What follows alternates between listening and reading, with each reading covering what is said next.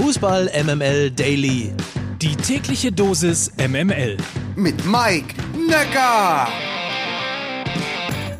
Happy Nikolausi, meine Freundinnen und Freunde. Heute ist Montag, der 6. Dezember. Guten Morgen zu Fußball MML Daily, dem täglich subjektiv ausgesuchten News Service aus dem Hause Fußball MML.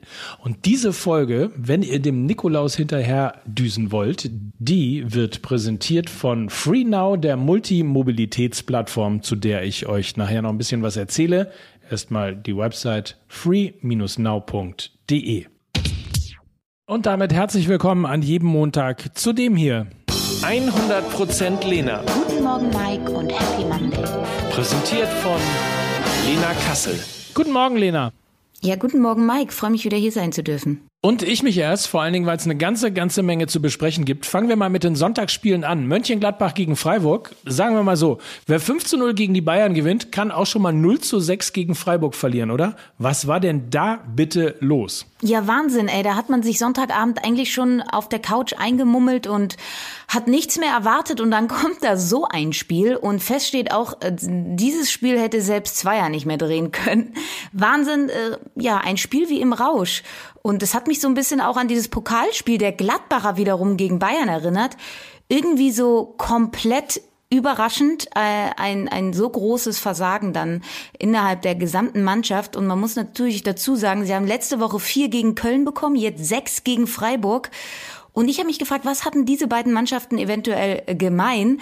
Sowohl Köln als auch Freiburg sind extrem körperliche Mannschaften, sehr aggressiv im Pressing und einfach sehr, sehr eklig zu bespielen.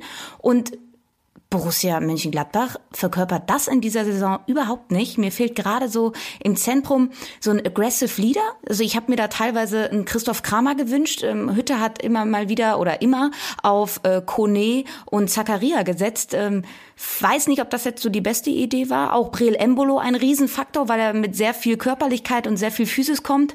Und dann, wenn wir über, über Körperlichkeit, über Mentalität, über all diese, diese Sachen sprechen, dann sind wir auch relativ schnell bei diesen vier Treffern nach Standards, die es ja dann auch waren von Freiburg. Und das ist extrem bitter. Ich bin sehr gespannt, ähm, wie das jetzt weitergeht in Gladbach. Sie spielen nächste Woche gegen Leipzig. Das kann dann schon das Endspiel für Hütter werden, denke ich mal. Er lebt jetzt so ein bisschen noch von diesen beiden Highlight-Spielen gegen die Bayern, sowohl im Pokal als auch am ersten Spieltag. Äh, es wird bitter für Borussia, denn sie sind nicht im internationalen Geschäft, haben äh, keine Doppelbelastung. Ihnen fallen jetzt diese internationalen Einnahmen weg, dann kommt dazu jetzt Corona, Geisterspiele wieder. Wenn sie jetzt wieder das internationale Geschäft verpassen, dann kann da richtig was zu Bruch gehen. Und ich bin sehr, sehr gespannt, was da jetzt in Gladbach noch passieren wird. Wir wollen auf jeden Fall nicht hoffen, dass da irgendwas zu Bruch geht. Apropos Bruch, Hertha mit neuem Trainer in Stuttgart und zumindest mit einem Punkt. Sieht man im Spiel der Berliner eigentlich schon eine neue Handschrift? Ja, also ich bin da immer ein bisschen vorsichtig, jetzt so nach einer Trainingswoche von einer neuen Handschrift zu sprechen.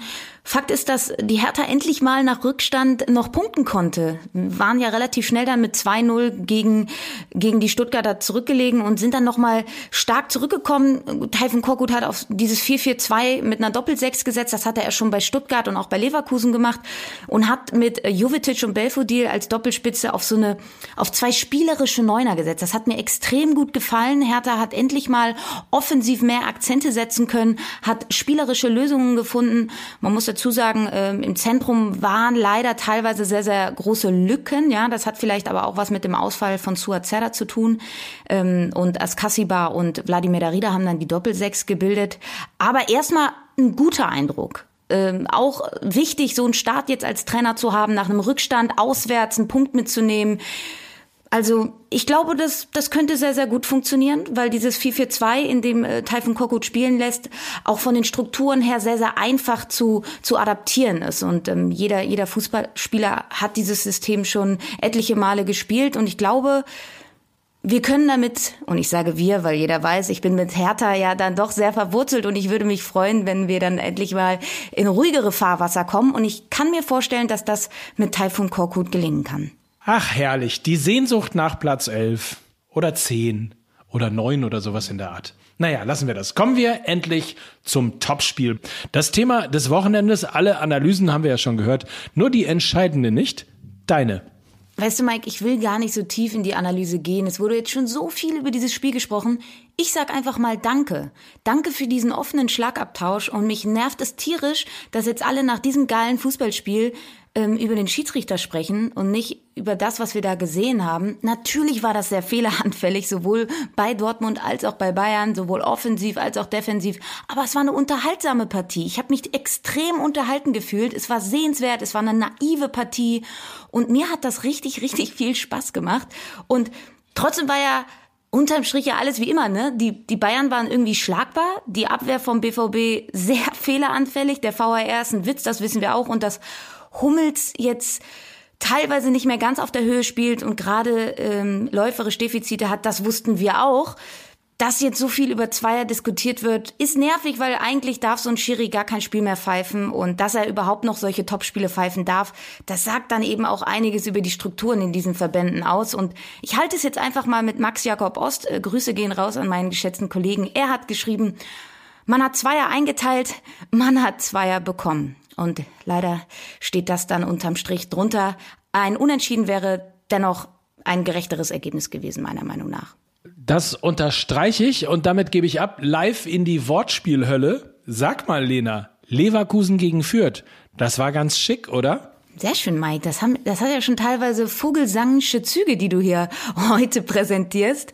Äh, ja, Patrick Schick, äh, vier Tore gemacht. Ich glaube mittlerweile ja schon zwölf Tore in der Saison gemacht. Geile EM gespielt und eben ein extrem wichtiger Mann für die Leverkusener. Man muss aber natürlich auch sagen, Kräuter Fürth, oh, die kamen natürlich überhaupt nicht klar mit dem Tempo der Leverkusener und waren heillos überfordert. Äh, ein Punkt und man muss es leider so deutlich sagen, das ist eben dann kein Bundesliga-Niveau. Und ich glaube, nach dem Spiel äh, wurden zumindest Tasmania Berlin und Robert Lewandowski äh, ein bisschen nervös. Ach, ich freue mich schon drauf. Knackt schick den Lewandowski-Rekord. Das wird herrlich. So, und weiter geht's in der Wortspielhölle. Ich hätte zwei zur Auswahl. Abmarsch in Leipzig oder der Platz in Mainz wurde für Wolfsburg zum K.O.-Feld. Also ich gehe ich geh mit Abmarsch in Leipzig, äh, finde ich das schönere Wortspiel. Auch wenn ich mit dem Abmarsch nicht ganz so zufrieden bin. Ich hätte mir Jesse Marsch noch länger in der Bundesliga gewünscht, weil bei den Leipzigern kam natürlich enorm viel zusammen. Es war einfach zu viel Umbruch an zu vielen Stellen. Wir reden über die viel besagten Kapitäne, die gegangen sind, über den Abwehrchef, über den Trainer, dann mit Marsch eine neue Spielphilosophie. Dann hat sich jetzt auch noch Yusuf Paulsen verletzt gehabt, der ja diesen Holperstart der Leipziger wieder wettgemacht hat und ähm, viel getroffen hat und sehr, sehr wichtig für diese Mannschaft war. Dann Corona. Also das war einfach zu viel Umbruch für eine Mannschaft, die sehr ja, sehr verunsichert war aufgrund dieser ganzen Abgänge. Und ich bezweifle es einfach ein bisschen, dass jetzt ein neuer Trainer dieses Gesamtgefüge ähm, beheben kann. Und ich hätte mir gewünscht, dass man Jesse Marsch noch ein bisschen mehr Zeit gegeben hätte, denn es gab ja solche Highlight-Spiele wie gegen Borussia Dortmund, wo sie extrem gut gespielt haben. Gegen Brügge haben sie extrem gut gespielt. In dieser Mannschaft steckt sehr, sehr, sehr viel drin. Und ich glaube, dass Marsch das auch noch herauskitzeln hätte können, äh, konstanter. Und da sind wir dann eben ja auch bei einem unterschätzten Qualitätsmerkmal Konstanz im schnelllebigen Fußballgeschäft. Und das hat dann eben, glaube ich, da auch den Ausschlag gegeben in Leipzig. Schade drum. Ich hätte ihn gerne noch ein bisschen länger gesehen, aber der Ergebnisdruck war dann leider zu hoch extrem bitter und ich habe zumindest ein, äh, ein paar Zweifel, dass es mit einem neuen Trainer anders läuft. Time will tell. Wie immer. Schön war's, Lena. Hab eine feine Woche und bis Montag. Ja, wie immer ein inneres Blumenpflücken, lieber Mike. Bis nächste Woche. 100% Lena. Guten Morgen, Mike, und Happy Monday. Präsentiert von Lena Kassel. Und dann noch schnell die Info zu Julian Brandt, der die Nacht nach dem Spiel gegen Bayern im Krankenhaus verbracht hat. Er ist mittlerweile entlassen, allerdings mit Gehirnerschütterung. Ralf Rangnick hat sein erstes Spiel als Coach von Manchester United gewonnen. 1 zu 0 hieß es am Ende gegen Crystal Palace und der Blick auf die Spiele von gestern in der zweiten Liga. Dort hat der HSV gegen den HSV gespielt. Hannover 96 gegen den Hamburger SV. 1 zu 0 gewinnt Hannover, 3 zu 0 Heidenheim gegen Jan Regensburg und 3 zu 1 gewinnt Dynamo Dresden gegen den Karlsruher SC. In der Tabelle ist der FC St. Pauli zum ersten Mal in seiner Geschichte Herbstmeister mit 35 Punkten, 6 Punkte vor Darmstadt und 7 Punkte vor Jan Regensburg. Der HSV ist siebter, Schalke ist achter, Bremen ist neunter. Und damit noch der Blick auf unseren Sponsor. Ihr wisst ja, Free Now ist früher MyTaxi gewesen und war eine reine Taxi-App. Heute ist es eine Multimobilitätsplattform und zwar eine der größten in Europa. Eine meiner Lieblings-Apps, weil ich einfach irgendwo hingehen kann, irgendwo vor der Tür stehe, auf mein Handy gucke und dann genau sehen kann, wie ich von A nach B komme, ob mit einem Taxi oder einem E-Scooter, mit einem E-Bike, einem Roller, Carsharing, Ride, alles das gibt es in dieser einen App, inklusive der Services von ShareNow, von Miles, von Emmy, von Voy und von Tier. Also völlig neue, völlig moderne Mobilität in einer App. free-now.de heißt die Website. Dort könnt ihr die App downloaden und die verfügbaren Services in eurer Stadt entdecken. Das war's für heute. Morgen gibt's nicht nur die neue Folge Fußball MML Daily, sondern auch die neue Folge Fußball MML. Also freut euch auf den Dienstag, habt einen feinen Tag bis dahin. Schönen Nikolaus, Mike Nöcker für Fußball MML.